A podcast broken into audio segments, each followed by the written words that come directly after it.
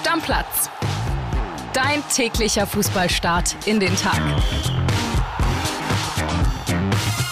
Moin, liebe Stammis, herzlich willkommen zur nächsten Bundesliga Blitzvorschau. Und wir sind schon angekommen beim SC Freiburg und ich begrüße Johannes Wolf. Erstmal schön, dass du dabei bist. Grüß dich, André. Danke, dass ich da sein darf. Fangen wir gleich an mit der Aufstellung. Wie sieht die Startelf aus am ersten Spieltag? Ja, im Tor hat sich da schon mal was getan. Noato Bulu ist die neue Nummer 1 in Freiburg. Der tritt in die ja doch recht großen Fußstapfen von Marc Flecken. Dahingehend interessant, weil Atobolo ja natürlich die, die große deutsche Torwarthoffnung ist. Und der bekommt jetzt nach ja, Jahren der dritten Liga in, in Freiburg die Chance. Dann kommt es in der Verteidigung ein bisschen drauf an, ob Streich auf Dreier- oder Viererkette geht. Ich gehe jetzt mal mit einer Dreierkette. Matthias Ginter und Philipp Lienhardt sind so oder so gesetzt. Und dann entscheidet sich der dritte Innenverteidiger zwischen Kian Sedir und Lukas Kübler. Da gehe ich jetzt mal mit Sedir, weil der auch im Pokal gespielt hat. Rechte Schiene wäre dann Roland Scholloy, im zentralen Mittelfeld Maximilian Eggestein und äh, Nikolaus Höfler, der ist ja am Anfang noch gesperrt.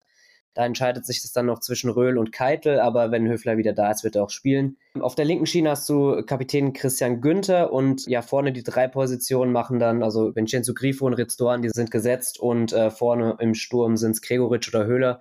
Da gehe ich jetzt mal aufgrund der Leistung in der Vorbereitung mit Lukas Höhler. Okay, was würdest du sagen? Wir sind die drei wichtigsten Spieler?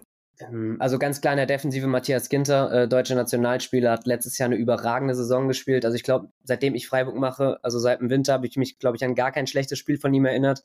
Vielleicht das, das 6-0 in äh, oder das 0-6 in Wolfsburg, aber ich glaube, da konnte er auch nicht viel mehr machen. Also Ginter ganz klar in der Defensive.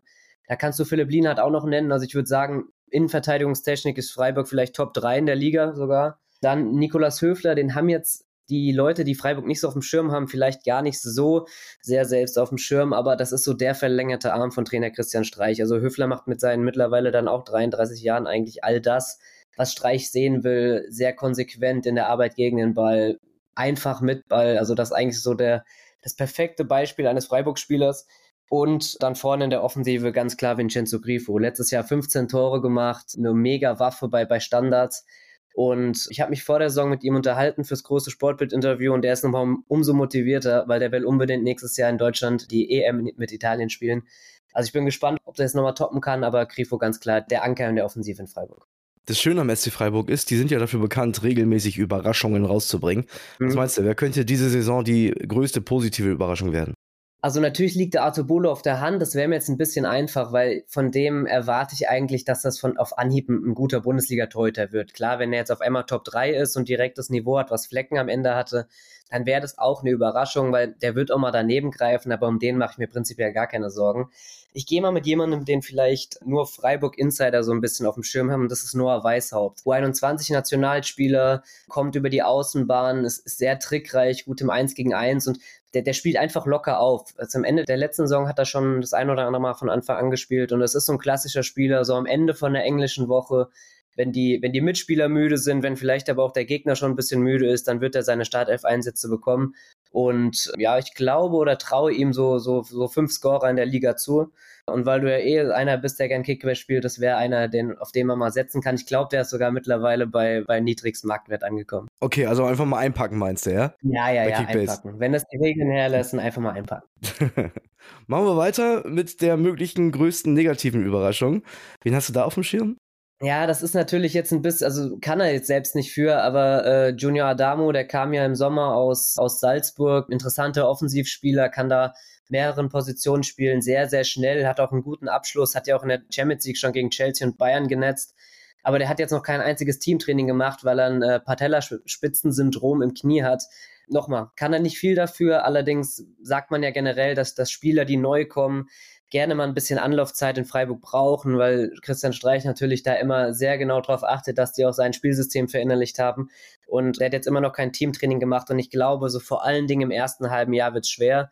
Und deswegen würde ich da jetzt mal, wie gesagt, auch wenn er nicht viel für kann, ihn als ähm, ja, negative Überraschung oder Enttäuschung nennen. Wie sieht denn der Best Case für den SC Freiburg aus? Naja, liegt ja prinzipiell auf der Hand, oder? Vorletztes Jahr Sechster, letztes Jahr Fünfter, dann wäre dieses Jahr Platz vier drin da muss natürlich einiges zusammenlaufen. Natürlich braucht es dann auch wieder Mannschaften von oben, die abstürzen, aber sind wir mal ehrlich, das hatten wir in den letzten Jahren eigentlich immer.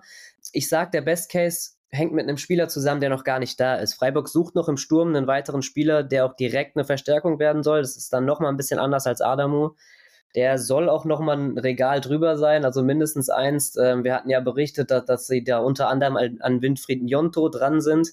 Das ist nicht so ganz einfach. Also in den Regalen, in denen sich Freiburg da versucht zu bewegen, ist natürlich sehr schwer. Ich glaube aber, wenn dieser Stürmer kommt oder wenn eine Art dieses Stürmers kommt, dann kann Freiburg Platz, Platz 4 angreifen. Okay, und wie sieht der Worst Case aus? Kommt natürlich dann drauf an, wie, wie gut oder wie schlecht sie die Dreifachbelastung wegstecken. Und ich sage, wenn sie die nicht so gut wegstecken. Letztes Jahr hatten sie Glück mit Verletzungen, das hatten sie in dieser Vorbereitung jetzt nicht. Der Kader ist nicht darauf ausgelegt, dass er, dass er viele Ausfälle verkraften kann.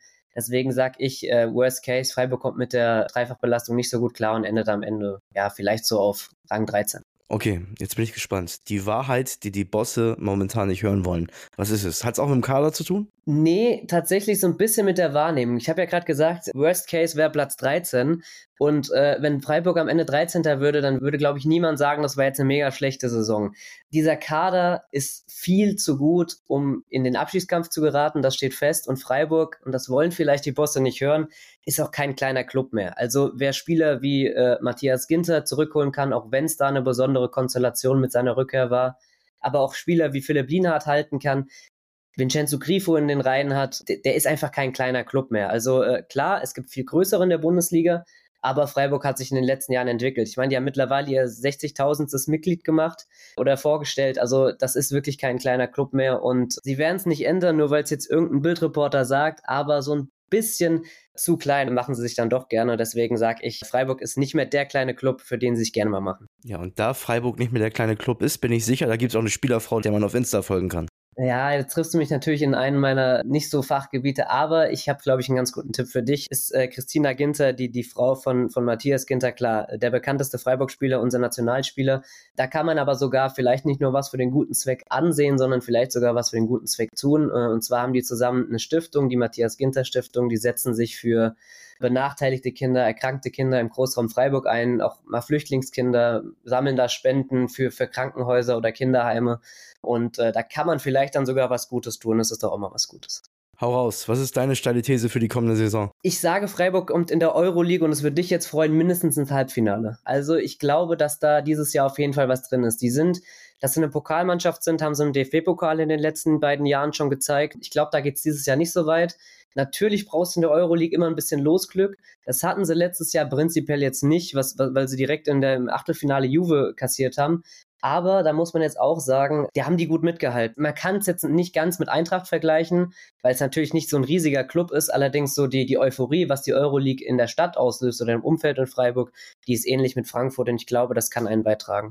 Musst du unbedingt mal vorbeikommen, kann ich dir sagen. Das sind die geilsten Stammplatzabende. Wobei mit Freiburg bist du dann ja selber unterwegs. Ich wollte gerade sagen, ich hoffe, das ist ja auch ein bisschen, äh, ist ja auch ein bisschen Egoismus. Ich hoffe natürlich, dass ich so lange wie möglich durch Europa touren darf.